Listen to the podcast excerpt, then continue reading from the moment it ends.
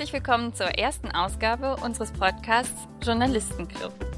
Bei uns geht es um die aufregendsten, spannendsten, manchmal auch kuriosesten Geschichten der Axel Springer Medien und um die Menschen, die diese Geschichten finden und aufschreiben. Ich bin Julia Sommerfeld und werde in jeder Folge mit einer Journalistin oder einem Journalisten über eine bewegende Recherche sprechen und alles, was dahinter steckt. Wie man auf interessante Themen stößt, sie recherchiert, wie man gute Geschichten erzählt, eben alles, was das journalistische Handwerk so ausmacht. Heute in unserer ersten Folge ist Tina Kaiser von Welt zu Gast. Sie hat uns eine Geschichte mitgebracht, die es ohne die Corona-Pandemie nie gegeben hätte. Tina ist mit Leib und Seele Journalistin und hat für ihre Arbeit viele Auszeichnungen bekommen, zuletzt den Theodor Wolf Preis. Sie ist seit 2005 bei Welt, war lange als Korrespondentin in London und New York. Aktuell arbeitet sie als Reporterin im Investigativressort. Und heute erzählt Tina uns eine Geschichte, die eigentlich Covid-19 geschrieben hat. Es geht um eine heile Welt, die zerbricht. Um Menschen, die mit allen Mitteln für das kämpfen, was sie für das Richtige halten. So sehr, dass die Polizei am Ende den Verfassungsschutz einschaltet. Im Mittelpunkt der Aufregung ein Freiburger Bioladen. Und am Anfang von Tinas Geschichte steht eine Todesanzeige. Tina, Todesanzeigen als Schlüssel zu den wirklich guten Geschichten. Passiert dir das häufiger? Nee, ich glaube, das ist tatsächlich die erste Geschichte, die ich jemals hatte, die mit einer Todesanzeige begann. Dann erzähl mal, wie bist du auf diese Todesanzeige gestoßen? Also die Recherche für mich begann eigentlich damit, dass ich eine E-Mail meines Chefs äh, Johannes Boje bekommen habe, dem Chefredakteur der Welt am Sonntag. Da denkt man sich ja immer gleich, okay, das muss ich sofort lesen. Was will er? Und die war sehr kurz, wie meistens bei ihm. Und er schickte nur einen Link von Twitter und äh, sag, äh, schrieb irgendwie so, irre, angeblich Corona-Leugner an Corona gestorben. Gucken Sie mal, ob das stimmt das, dieser Link führte halt auf einen, ähm, einen Tweet von einem Twitter-Nutzer, der die rechtsextreme Szene eigentlich beobachtet und auch in der Anti Antisemitismusprävention ist und der jetzt offensichtlich auch die Corona-Leugner-Szene beobachtet. Und da sah man halt Screenshots aus einem Telegram-Kanal, wo sich jemand namens Andreas Hoffmann zu Wort gemeldet hatte und also das war ein Querdenker-Kanal, fragte, ob jemand ihm einen Heilpraktiker empfehlen könne, weil er habe Fieber. Und dann entbrannte sofort ein Streit zwischen den Nutzern. Es ging überhaupt nicht um die Gesundheit von Herrn Hoffmann, sondern es ging rein darum, ob man jetzt zum Arzt oder zum zum Heilpraktiker gehen sollte, ob man sich testen lassen sollte oder nicht, ob PCR-Tests sinnvoll sind oder nicht und halt im Endeffekt, ob die Regierung eine große Verschwörung gegen uns plant. Also jedenfalls für Herrn Hoffmann interessierte sich eigentlich niemand mehr und dazwischen gab es auch noch die ganze Zeit eine Diskussion mit irgendeinem Reichsbürger. Und ein paar Tage später meldete sich dann Herr Hoffmann wieder, dass er jetzt dann jetzt Corona-positiv sei und dann meldete sich wieder etwas später seine Freundin, dass der Andi jetzt im Krankenhaus gelandet sei. Ja, und dann, ich glaube, noch mal einen Tag später oder so gab es dann plötzlich wieder einen Post von Claudi, die eine Todesanzeige veröffentlichte. Die Todesanzeige haben wir hier liegen. Das ist so ein Schwarz-Weiß-Bild von einem etwa 40-jährigen, gut aussehenden, bärtigen Mann der auf dem Foto sehr, sehr glücklich aussieht. Unten steht dann sein Name, sein Geburtsdatum und sein Todesdatum und wir können den Text der Todesanzeige ja mal ganz kurz anhören. Andreas, geboren am 6. Dezember 1978, gestorben am 27. November 2020. Liebe Freiheitsbewegung, Andreas Hoffmann, mein Andi, ist heute Nachmittag gestorben. Er wurde zuletzt beatmet, dann ging es unglaublich schnell. Wer es von euch kennt und in der Nähe ist, an der Andreas-Hofer-Straße, Ecke Terlander Straße in St. Georgen gibt es einen Brunnen. Ich würde mich freuen, wenn ihr dort morgen Abend eine Kerze anzündet. Ich kann sie von unserer Wohnung aus sehen. Eure verzweifelte Claudi. Das ist also diese Todesanzeige, auf die du gestoßen bist. Was hast du dann gemacht? Also ich habe erstmal mit dem Typen gesprochen, der eben diese Screenshots veröffentlicht hat. Und der hat halt gesagt, er weiß auch nicht, ob das echt ist oder ob das eben so ein Hoax ist. Er hat mir aber den Tipp gegeben, bei anderen Aktivisten aus der also aus, also es gibt halt die Querdenker-Szene und es gibt halt die Gegenszene, die auch immer Gegendemos organisieren und so weiter und dort an jemanden zu wenden und der hat halt mir gesagt, er glaubt, dass da niemand gestorben ist, sondern dass es sich dabei um einen Aktivisten handelt, der seinen Tod nur vorgetäuscht hat. Dann habe ich erstmal unserem Chefredakteur eine Mail geschrieben, habe gesagt, ich glaube, ich habe die Geschichte kaputt recherchiert, da ist keiner gestorben, das ist nix. Wie hast du dann gemerkt, dass an der Geschichte eigentlich doch was dran ist? Also ich hatte versucht, sowohl den Herrn Hoffmann bei Telegram zu kontaktieren, als auch die Claudi seine Freundin, die angebliche. Und während der Account von Hoffmann komplett gelöscht war, gab es die Claudi noch, habe ich gefunden und habe halt geschrieben, so, hallo, ich bin Redakteurin bei der Welt und bin hier auf diese Todesanzeige gestoßen und können wir uns darüber mal unterhalten. Ich würde gern rausfinden, was dahinter steckt. Dann kriegte ich erstmal eine Antwort per Chat bei Telegram. Die können wir uns ja mal anhören. Liebe Tina, Danke für deine Anteilnahme. Ich kann mich gern mit dir unterhalten. Bitte schick mir deine berufliche E-Mail-Adresse, also die, die mit welt.de in Verbindung gebracht werden kann. Nur dann kann ich dir antworten da merkte man halt schon so ein bisschen, wie der tickt. Also, dass er so ein bisschen versucht hat, als Meisterdetektiv an die Sache ranzugehen und sich unheimlich clever vorkam. Weil, also im Prinzip ist es natürlich ganz einfach, meine E-Mail-Adresse zu googeln. Die steht halt bei Welt.de auf der Website, wie jeder andere auch von unseren Autoren. Und er wollte natürlich gleichzeitig verifizieren, dass wenn ich mit dieser E-Mail ihm schreibe, dass ich wirklich ich bin, und verhindern, dass sich jemand als Redakteurin der Welt ausgibt und versucht, ihm auf die Schliche zu kommen, wer er wirklich ist. Ihn zu enttarnen. Genau, ihn zu enttarnen. Dann klingelte eben kurze Zeit später, nachdem ich diese Mail geschickt hatte, dann eben mein Telefon und mit Telegram kann man eben auch äh, Leute anrufen. Und der Claudi-Account rief mich an und dann meldete sich eine männliche Stimme, nämlich eben der falsche Andreas Hoffmann und erzählte mir seine Geschichte. Und was sagte er dir? Er, er würde nicht Andreas Hoffmann heißen und er würde mir seinen Namen nicht verraten, aber er habe halt diesen Tod vorgetäuscht. Das Ganze habe mit einem Bioladen in einem Viertel in Freiburg zu tun und also erstmal, die Geschichte war dann halt für mich erstmal total wirr und ich habe eine Weile gebraucht, bis ich die verstanden habe. Und also er sagte aber jedenfalls, es habe einen Überfall, davon sprach er, von Maskengegnern auf diesen Bioladen gefunden und er sei Stammkunde in diesem Laden und hätte daraufhin beschlossen, diese Maskengegner oder Maskenverweigerer, wie er sie nannte, Szene auszuhorchen und hat sich dann unter falschem Namen, also eben Andreas Hoffmann, bei Tele Telegram angemeldet und dann hat er mir das halt alles erzählt, war total stolz, was er da alles, wie er sich da reingefuchst hat, wie er sich falsche Nummern im Internet besorgt hat, wie er sich halt dieses falsche Profilbild organisiert hat und wie er dann eine Woche lang offensichtlich Tag und Nacht damit zugebracht hat, diese Leute in diesem Telegram-Chat auszuhorchen. Und sein Ziel war offensichtlich, strafrechtlich relevante Beweise gegen die zu sammeln, um die dran zu kriegen. Der hat sich so ein bisschen als Detektiv gesehen, hat sich da irgendwie einen Fake-Account gemacht unter dem Namen Andreas Hoffmann und dann auch unter dem Namen Claudi sozusagen. Genau. Und hat im Prinzip ja Leute ausgekundschaftet, die er irgendwie kannte. Ne? Du hast erwähnt, dass er in Freiburg gewohnt hat und dass es um einen Bioladen geht. Ich glaube, um die Geschichte zu verstehen, ist nochmal so ein bisschen interessant zu erzählen, wo sich das Ganze abgespielt hat. Freiburg an sich ist ja schon eine sehr spezielle Stadt und wo die Geschichte spielt, ist im Vauban. Das ist ein Stadtteil von Freiburg. Ne? Vielleicht kannst du mal ein bisschen bisschen was dazu erzählen. Er hat nämlich auch gleich mir gesagt, dass er eben auf keinen Fall seinen echten Namen in der Zeitung haben will, weil er halt Angst um seine Sicherheit hat, weil er eben dort in Vauban wohnt. Und Vauban ist ein Stadtteil, der in den 90er Jahren begründet worden ist auf einem ehemaligen französischen Kasernengebiet und also wie auf dem Reißbrett als Öko-Modellprojekt geplant wurde. Ohne Autos. Es ist, ich glaube, das erste Ort in ganz Deutschland, der mit Baugruppen gebaut wurde alles Niedrigenergiehäuser, alles ohne Gewinnorientierung. Es gibt jede Menge Spielplätze und keine Parkplätze.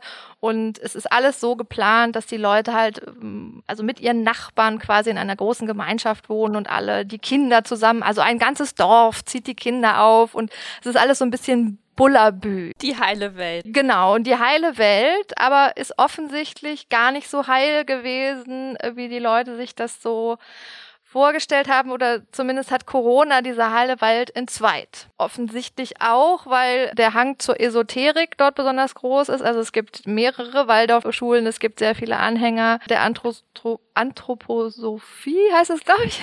Also ihr wisst, was ich meine. Also und Rudolf Steiner und so weiter. Jedenfalls gab es dort sehr viel, also eine große Ansammlung von Menschen, die offensichtlich der Meinung waren, Masken sind ganz schädlich und man dürfte auf keinen Fall Masken tragen. Jedenfalls, weil das alles so eng war, im positiven wie im negativen Sinne, diese, diese Welt, in der das stattfand, hatte er halt eben auch große Angst, dass jemand rausfindet, wer er sein könnte und war aber eben auch der Meinung, dass ihm tatsächlich jemand von diesen Maskengegnern was antun könnte. Was er halt gemacht hat in diesem Telegram-Kanal ist, dass er erstens alle Leute, von denen er der Meinung war, sie wären bei dieser Aktion dabei gewesen in dem Laden, versucht versucht hat auszuspionieren und sowohl bei Telegram als auch ansonsten im Internet so viel wie möglich über dich rauszufinden. Und er hat ein 60 Seiten langes Dossier angelegt von allen Informationen, die er so gefunden hat. Das hat er mir auch geschickt und hat auch erzählt, dass er sich zwischenzeitlich überlegt hatte, ob er das komplett veröffentlichen will oder ob er vielleicht die ganzen Arbeitgeber dieser einzelnen Personen alle kontaktieren will und denen sagen will, wissen Sie eigentlich, wer da für Sie arbeitet. Und im Endeffekt hat er sich das aber dann doch anders überlegt. Also er hat die Leute kontaktiert und ihnen halt angeboten, er hätte juristisches Know-how und er könnte ihnen helfen, sich besser halt zur Wehr zu setzen in ihren Anliegen. Und sie sollten sich treffen und er wollte bei diesem Treffen dann auf der Lauer liegen und mit einem Teleobjektiv wiederum Fotos von den Leuten machen, weil denen er noch nicht rausgefunden hatte, was ihre wahre Identität ist. Weil viele Menschen melden sich natürlich nicht mit ihrem Klarnamen bei Telegram an. So, aber irgendwie hat er dann an irgendeinem Punkt sich gedacht, das wächst mir alles über den Kopf und ich kann da ja nicht hingehen und weil er auch immer mehr Angst bekam, dass er vielleicht dann wirklich ihm jemand was antut. Und dann hat er sich halt dazu entschieden, diesen Tod vorzutäuschen. Und natürlich wollte er denen auch nochmal so ein bisschen eins, also quasi moralisch zeigen, dass dass sie im Unrecht sind und dass es Corona wirklich gibt. Wobei er natürlich der ganzen Sache eher einen Bärendienst erwiesen hat wenn man seinen Corona-Tod nur vortäuscht. Das sah er aber natürlich nicht so. Er war der Meinung, er hat das alles super gemacht. An welcher Stelle hast du dann beschlossen, dass du jetzt nach Freiburg fährst und dir das alles nochmal ein bisschen genauer anguckst? Ich glaube, im Laufe des Gesprächs mit diesem Typen, weil ich halt gedacht habe, das ist so irre. Ich finde es auch schwierig, wenn Menschen der Meinung sind, sie müssten jetzt ganz dringend in einem kleinen Laden ohne Maske einkaufen gehen. Und wenn sie behaupten, dass es Corona nicht gibt, dann natürlich erst recht. Aber ich finde es genauso verrückt, dass jemand sich so ermächtigt fühlt, da halt als Einzelkämpfer, also Familienvater, der zu Hause seit einem Jahr im Homeoffice sitzt und offensichtlich vielleicht auch ein bisschen gelangweilt war und mal was erleben wollte und halt irgendwie fest davon überzeugt war, dass er da jetzt im Recht damit ist,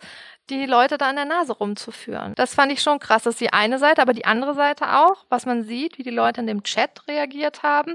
Nämlich auf die Todesanzeige gab es fast gar keine Reaktion. Also höchstens so ein einsilbiges Oh mein Beileid oder so. Oder irgendwie einer hatte auch geschrieben, er hätte mal auf mich gehört und wäre früher zum Arzt gegangen. Und auch so denkt so, ja, ist das jetzt die richtige Reaktion? Aber niemand hat dieser Claudi halt Hilfe angeboten. Niemand hat irgendwie reflektiert und gesagt, äh, okay, vielleicht ist das doch gefährlicher, dieses Corona? Also im Gegenteil, die, die ganzen Sachen wurden gelöscht. Also wir wissen von vielen Sachen, die dort in diesem Chat passiert sind, halt nur, weil dieser Aktivist halt die Screenshots gemacht hat. Und es gibt aber auch, also ich weiß auch, dass es noch, noch mehr Leute gibt, die auch diese Screenshots gemacht haben. Also es ist auch sicher, dass, dass diese Screenshots nicht gefaked sind. Es ist wirklich so passiert. Diese Gegenseite, die er beobachtet hat, über die haben wir jetzt ja schon so ein bisschen gesprochen, über diese Maskengegner das Ganze hatte ja schon so ein bisschen System. Also das waren jetzt nicht einfach nur Leute, die Lust hatten, da mal ohne, oder es waren Leute, die Lust hatten, ohne Maske einzukaufen, aber es waren viele Leute und die haben sich auch verbündet. Vielleicht kannst du das mal so ein bisschen erzählen. Das stellte sich halt auch im Laufe der Recherche raus, beziehungsweise es hat er halt auch rausgefunden, dass es, also zum einen gab es einen Querdenkerkanal, der relativ groß war, der hieß Freisein Freiburg, aber noch einen Unterkanal, der hieß Freisein Freiburg Shopping Kanal oder Shoppinggruppe oder so. Da haben sich halt Leute zusammengefunden, die gerne zusammen ohne Maske einkaufen gehen wollten. Also weil sie sich alleine da nicht getraut haben und weil sie die Erfahrung gemacht haben, dass wenn sie mit ihrem Attest da ankommen, dass sie dann doch rausgeworfen werden oder dass sie angefeindet werden. Deswegen haben sie so eine Art Selbsthilfegruppe. Wir kaufen ohne Masken ein. Und dieser Überfall, von dem Andreas Hoffmann eben erzählte, ging auf die Initiative dieser Shopping Gang zurück. Okay, das klingt ja ganz schön schräg, was er dir da erzählt hat. Was hast du denn dann gemacht? Ich bin dann nach Freiburg eben gefahren. Also zum einen, weil ich diesem falschen Andreas Hoffmann gesagt habe, Sie können mir jetzt viel am Telefon erzählen, ich will Sie aber treffen. Ist okay, dass ich Ihren wahren Namen nicht in die Zeitung schreibe, aber ich will wissen, dass Sie halt eine echte Person sind. Der hat dann auch gesagt, ja, ja, ist in Ordnung. Also ich fuhr dann halt nach Freiburg und habe mich dann auch mit den Geschäftsführerinnen dieses Ladens getroffen. Da habe ich halt erst auch noch mal gesehen, was die ganze Problematik ist, weil es ist wirklich ein winzig kleiner Laden. Die Gänge sind unheimlich eng und die lassen auch, glaube ich, nur acht Leute seit Corona in diesen Laden rein. Und wenn man dort ohne Maske sich begegnet, also man kann sich auch gar nicht aus dem Weg gehen. Ich habe dann halt die beiden Geschäftsführerinnen dort getroffen, die auch beide schon sehr lange dort lebten und die halt mir auch erzählt haben, dass sie immer auch total happy waren, in diesem Laden zu arbeiten, weil das so der soziale Treffpunkt dieses im sehr homogenen Viertels war und äh, alle sich duzten. Irgendwie mehr als die Hälfte der Einwohner dieses Stadtteils ist auch, also es ist ein genossenschaftlich organisierter Laden, ist eben Mitglied in diesem Laden und alle identifizieren sich unheimlich dem Laden. Und die Probleme fingen aber halt eben in dem Moment an, wo die Bundesregierung oder auch das Land Baden-Württemberg halt die Corona-Verordnung erlassen hat und dort festgelegt hat, dass man nur mit Maske einkaufen gehen darf. Die Maskenpflicht wurde ja schon im April 2020 eingeführt. Gab es da von Anfang an Probleme in dem Laden? Die sagten, am Anfang ist das ganz gut gelaufen, aber dann kamen halt mehr und mehr Leute an, die eben solche Atteste hatten. Also wer so ein ärztliches Attest hat, darf ohne Maske einkaufen, darf auch ohne Maske U-Bahn fahren. Die Vorgabe ist ja sehr eindeutig. Dann hat es wahrscheinlich nicht lange gedauert und die ersten Leute standen vor dem Laden und wollten ohne Maske mit Attest einkaufen. Wie haben sich die Geschäftsführerinnen denn dann verhalten? Dann haben sie die natürlich da einkaufen lassen ohne Maske und dann kamen aber immer Leute mit Maske, also die anderen Käufer und haben sich beschwert, dass in diesem kleinen Laden halt Leute waren, die ohne Maske einkaufen gehen und dass sie sich deswegen unsicher fühlen und dass doch bitte die Leute ohne Maske da nicht mehr reingehen sollten. Dann haben sie halt gesagt, okay, Leute, ihr müsst eine Maske anziehen. Dann haben sie Ärger gekriegt von den Leuten, die ohne Maske einkaufen gehen wollten und also die Frau, diese beiden Geschäftsführerinnen, die auch unheimlich rührig waren total engagiert. Die haben dann halt auch gesagt, dass sie waren einfach irgendwann total mit den Nerven runter, weil sie jeden Tag von beiden Seiten angemotzt worden sind, dass sie auch in ihrer Freizeit, also abends oder am Wochenende, wenn sie keine Arbeit hatten und halt im Viertel rumgelaufen sind, ständig angesprochen wurden und jeder ihnen gesagt hat, wie sie es machen sollten und sie dann halt einfach irgendwann die Reißleine gezogen haben und einen Brief geschrieben haben. Und da haben wir zumindest einen Teil von einlesen lassen, den können wir uns ja mal anhören.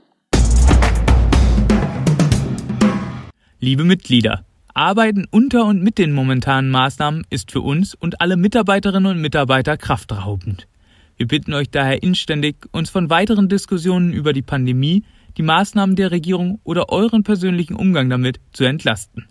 Wir möchten uns gerne auf unsere Kernaufgabe konzentrieren können und euch allen einen zügigen und sicheren Einkauf ermöglichen. Jene unter euch, die einen Maskenattest haben, bitten wir, in den nächsten Wochen eine Einkaufsvertretung zu schicken. Einkaufsvertretung für alle, die keine Masken tragen wollen. Das fanden die Maskengegner natürlich gar nicht gut, kann ich mir vorstellen. Genau, die fanden das nicht gut und die haben dann halt erst versucht, trotzdem einzeln in dem Laden einkaufen ge zu gehen ohne Maske. Das hat dann nicht funktioniert, beziehungsweise wurden dann rausgeworfen. Dann eben haben sie sich in dieser Shopping-Gang-Gruppe zusammengefunden und dann hat eine Frau namens Juma von Minden dazu aufgerufen, an einem Montag im äh, November in diesem Laden einkaufen zu gehen. Juma von Minden war auch Administratorin von diesem Querdenkerkanal, den du vorhin erwähnt hast, Freisein Freiburg und eben auch von dem Unterkanal Freisein Freiburg Shopping Gang. In dem Kanal wurde vielfach zu verschiedenen Aktionen aufgerufen, die aus meiner Sicht weit über das ursprüngliche Problem hinausgingen, was die Maskengegner hatten dass sie eben einkaufen wollten, aber ohne Maske ja nicht in die Läden durften. So haben sie zum Beispiel auch zu diesem Martinsumzug Lichter für unsere Kinder aufgerufen. Der fand wenige Tage vor der Aktion im Bioladen statt. Und diesen Aufruf haben wir einmal einsprechen lassen, weil er sehr viel über die Shopping Gang und ihre Einstellung aussagt.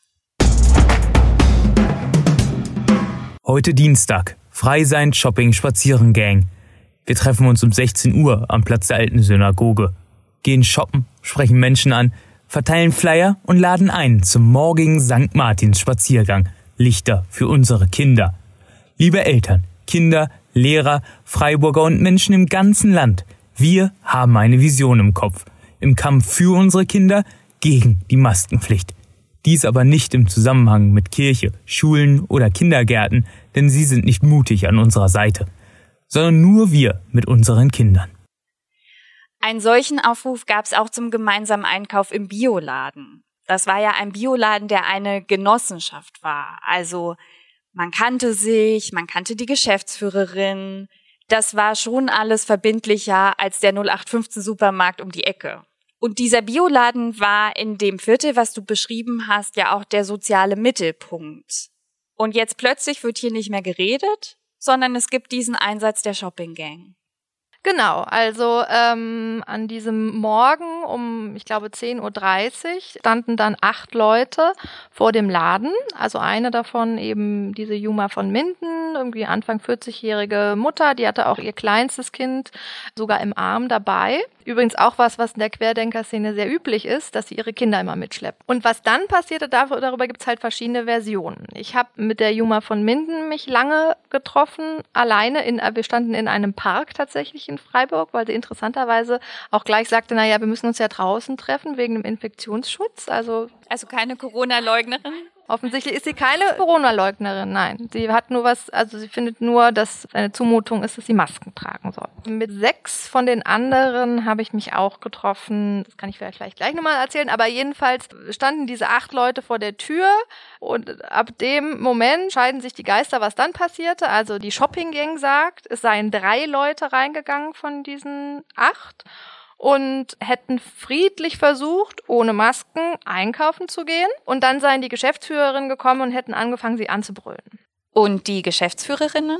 Die Geschäftsführerinnen dagegen sagen, es seien sieben der acht Leute reingegangen und die hätten sofort angefangen, stunk zu machen und sie zu bedrängen. Und dann hätten die Geschäftsführerinnen sich nicht anders zu ähm, helfen gewusst, als die Polizei zu rufen. Ab da ist es dann wieder verbrieft, also die, die Polizei ist dann gekommen, hat auch die Personalien aufgenommen und fuhr dann wieder und dann ging der Streit vor der Tür weiter und eskalierte dann irgendwann so, dass einer von diesen acht Leuten, ein Mann, der auch als Musiklehrer Kinder unterrichtet und Dirigent unter anderem auch ist, der brüllte dann einer der beiden Geschäftsführerinnen Heil Hitler ins Gesicht. Und dann hat die nochmal die Polizei gerufen. Um jetzt die Schleife zurück zu diesem Andreas Hoffmann, also dem, der heißt ja nicht wirklich Hoffmann, aber also diesem, wer auch immer es ist, der sagte mir, er sei dann angeblich nach dieser Aktion kurze Zeit später eben in dem Laden gewesen und hätte halt die aufgelösten Geschäftsführerinnen halt beim Einkaufen erlebt und hätte dann halt beschlossen, er müsse jetzt was unternehmen. So ein bisschen Beschützerinstinkt sogar. Beschützerinstinkt, Rache.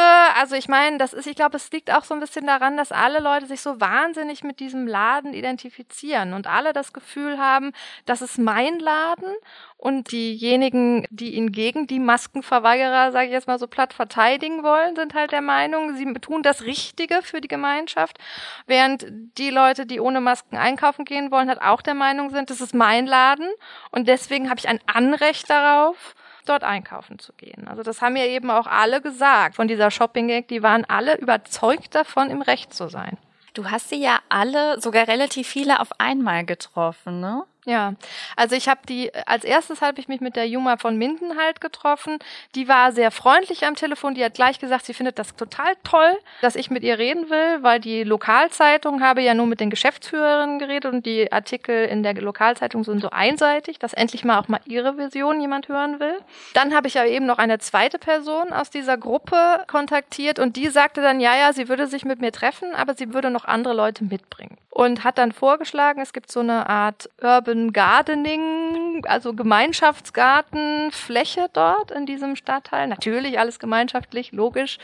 Und dort gibt es einen sogenannten Weidenpalast. Im Prinzip wie so ein kleiner Pavillon, der mit Weiden überwachsen ist. Und wir trafen uns also im Nieselregen, standen wir in diesem Weidenpalast. Ich glaube, sechs Leute von denen und ich die wussten ja eigentlich, ich will mit ihnen über diese Aktion reden und würde gerne hören, wie sie das empfunden haben, warum sie das gemacht haben. Aber stattdessen fingen die halt sofort an, mich zu beschimpfen. Und es ging bestimmt 15 Minuten so, dass die mich mit wirklich aggressiven Fragen gelöchert haben und aber auch mit so Beschuldigungen nach dem Motto, ja, du bist ja sowieso von der Systempresse und du schreibst ja eh, was du willst und ob ich denn meine Befehle auch heute Morgen schon von Merkel gekriegt hätte, so nach dem Motto halt. Mir langsam auch so ein bisschen bisschen mulmig wurde. Ich jetzt nun ganz alleine mit diesen offensichtlich sehr ungehaltenen Leuten da stand und auch nicht das Gefühl hatte, dass da noch was bei rauskommt. Und ich habe dann halt irgendwann auch gesagt, naja, ich kann auch gehen. Ich zwinge ja niemand mit mir zu reden. Im Endeffekt haben die dann halt mir ähnlich wie die Juma von Minden erzählt. Also fast alle haben ein Test vom Arzt, weil sie sagen, sie kriegen Panikattacken unter der Maske und deswegen können sie halt ohne, also mit der Maske nicht einkaufen. Und deswegen haben sie einen Arzt gefunden, der das ihn, also der das bezeugt. Es gab einen, nämlich den, der Heil Hitler gerufen hat, der ganz offen gesagt hat, nö, also eigentlich hat er gar nicht wirklich eine medizinische Indikation, aber er findet, dass Masken zu tragen schlecht für die Seele wären und dass er sieht das als politisches Anliegen, gegen die Maske zu kämpfen und dass er sich halt eben auch, ja, ich weiß gar nicht mehr, wie er sich genau ausgedrückt hat, also dass er sich äh, bevormundet und gegängelt gefühlt hat und dass es ihm halt ums Prinzip geht. Und aber auch er war überzeugt davon, er, er kämpft für die gute Sache, für die Demokratie, für die Kinder, die natürlich auch, also seiner Meinung nach geschädigt werden, weil sie diese Maske anziehen müssen. Juma von Minden und ein paar von den anderen, die du getroffen hast, sind ja auch Administratoren in dieser Gruppe, in der der sogenannte Andreas Hoffmann am Anfang seine Todesanzeige gepostet hat. Und du hattest vorhin, glaube ich, gesagt, dass die gelöscht wurde. Weißt du warum? Also ich habe die natürlich auch darauf angesprochen. Juma von Minden war eher so ein bisschen, ach ja, da war ja irgendwie sowas. Von wegen, ach schon ganz vergessen. Und äh, die anderen haben jetzt eher wie sie auch sonst drauf waren, aggressiv reagiert. Von beiden Seiten kam halt so von wegen, was hat das denn jetzt mit dem Bioladen zu tun? Also ich weiß nicht genau, ob sie die Verbindung wirklich gar nicht gezogen haben, dass das eine mit dem anderen was zu tun haben und das erst durch meinen Artikel letztlich erfahren haben oder ob sie ähm, das nicht zugeben wollten. Ich habe sie ja darauf angesprochen, warum denn diese ganzen Nachrichten gelöscht worden sind. Sowohl Juma von Minden als auch ähm, diese andere Person da in dem Weidenpalast haben halt gesagt, ja, komm, da gäbe es noch andere Administratoren, wüssten, wüssten sie jetzt nicht so genau. Dann habe ich halt auch nochmal gefragt, so, okay, äh, und äh, irgendwie auch, dass, dass sie jetzt auch eh das Gefühl hatten, der sei irgendwie von der Antifa und der wär, da wäre nicht wirklich jemand gestorben. Also sie haben das quasi für sich ausgeschlossen, zumindest offiziell dass, ähm, dass jemand an Corona gestorben ist. Und deswegen ist auch verteidigt, dass es gelöscht wurde. Man könnte natürlich vermuten, dass es auch ihrer Sache nicht so gedient hat, dass es deswegen gelöscht wurde, aber das weiß ich nicht. Was ich allerdings auffällig fand, war, dass sehr viel anderer Kram, der dort äh, gepostet wird, eben nicht gelöscht wird. Wie zum Beispiel Nachrichten von verurteilten Holocaust-Leugnern oder eben von Reichsbürgern. Und da habe ich sie auch drauf angesprochen.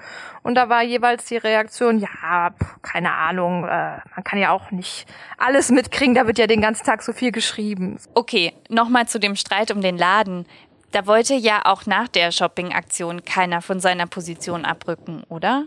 Ja, und ähm, so standen halt eigentlich im Endeffekt alle sich gegenüber, ne? also natürlich jetzt nicht wirklich, aber halt und waren halt der Meinung, der andere hat nicht mehr alle Tassen im Schrank und sie tun halt das Richtige.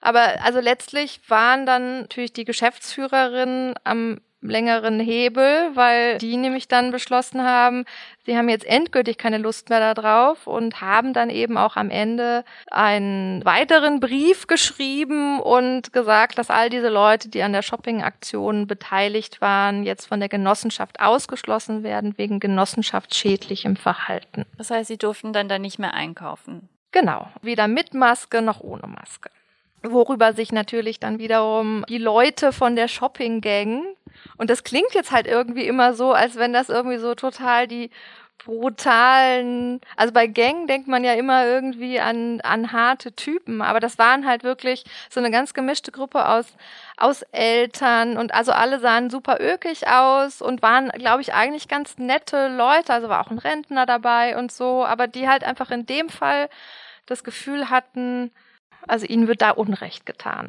Und Andreas Hoffmann oder der sogenannte Andreas Hoffmann, hat der das dann noch weiterverfolgt oder hat er dann sein Dossier gesammelt und hat gesagt, und jetzt ist auch gut? Nee, also Andreas Hoffmann, den ich übrigens nie getroffen habe, weil er letztlich mich versetzt hat, als ich in Freiburg war und mir dann im Nachhinein eine Mail, äh, Nachricht geschrieben hat, dass er seine Angst zu groß geworden ist und auch um seine Familie und er halt ganz besonders Angst vor dieser Juma von Minden hätte, was, wenn man diese Frau mal getroffen hat, also die geht mir bis zur Schulter und ich bin nicht besonders groß, also auch irgendwie zeigt, wie, wie verrückt das alles ist. Also wie eigentlich wirklich so ganz normale Leute eben so außer sich geraten über ein Stück Stoff, was man über dem Gesicht tragen soll. Aber jedenfalls von daher, also ich weiß gar nicht, was aus Herrn Hoffmann geworden ist. Für die Shopping Gang hatte die ganze Geschichte ja dann noch ein juristisches Nachspiel.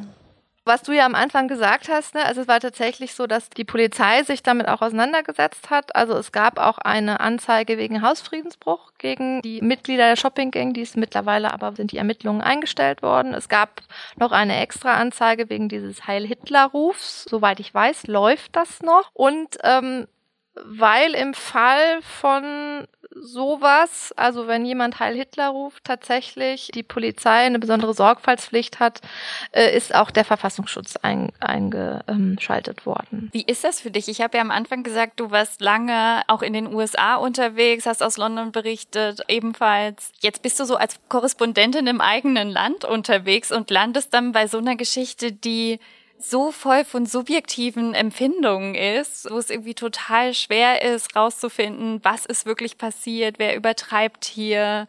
Wie war das für dich? Also es war sehr interessant. Also ich glaube, das ist sowieso das, was jeder gute Reporter versuchen muss, in dem Moment, wo er mit den Leuten redet, halt sich vers zu versuchen zu verstehen, was ist deren Standpunkt. Und ich konnte jeden Einzelnen, mit dem ich geredet habe, verstehen. Die waren mir nicht unbedingt alle sympathisch, aber sie hatten alle einen Punkt. Also du hattest jetzt nicht das Gefühl, du stehst auf der einen oder der anderen Seite, sondern immer wenn du mit jemandem geredet hast, hattest du das Gefühl, okay, irgendwie kann ich das so ein bisschen nachvollziehen. Ich, ich habe auch versucht, den Artikel so zu schreiben, also mich nicht auf eine Seite zu stellen, sondern zu versuchen zu erklären, wie konnte es zu diesem Irrsinn kommen. Also die Maskenpflicht eben so ein Stadtteil so in zwei Lager teilt. Ich habe auch versucht rauszufinden, ja, wie ist denn jetzt nun eigentlich die rechtliche Lage? Und allein daran sieht man halt, das ist auch gar nicht so einfach. Also im Endeffekt ist es wohl so, die Geschäftsführerinnen haben das Hausrecht, das sagt zumindest die Antidiskriminierungsstelle des Bundes, das höher anzusiedeln ist, wenn die sagen, unser Laden ist zu klein, das geht nicht. Und es gibt im Umkreis von, ich glaube in dem Fall sogar irgendwie zehn Minuten Fußweg einen anderen Bioladen, da darf man ohne Maske einkaufen.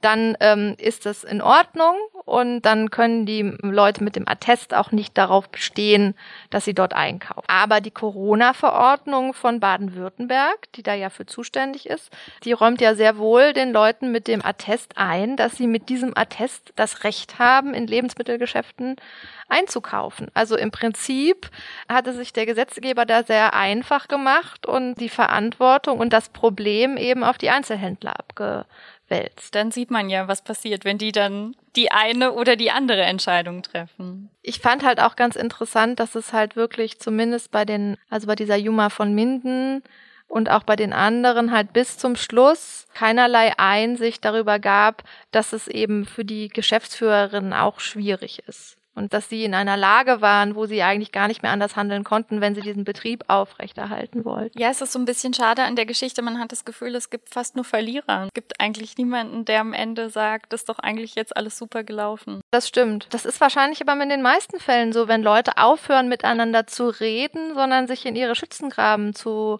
verbarrikadieren, dass das nie zu was Gutem führt. Und hätten die halt einfach mal miteinander geredet und die Leute mit den Attesten dann auch mal zugehört, wenn die Geschäftsführerinnen gesagt haben, das geht nicht. Also wir können und wir werden hier jeden Tag beschimpft und wir können unseren eigenen, eigentliche Arbeit nicht mehr machen, wenn wir uns den ganzen Tag nur um mit oder ohne Maske beschäftigen. Und das ist ja gar nicht unser Job. Wir wollen ja nicht die große Politik lösen lösen. Wir wollen ja nur Bananen verkaufen. Das finde ich ein tolles Schlusswort. Vielen Dank, Tina, für die spannende Geschichte, die du uns mitgebracht hast. Hat mich sehr gefreut.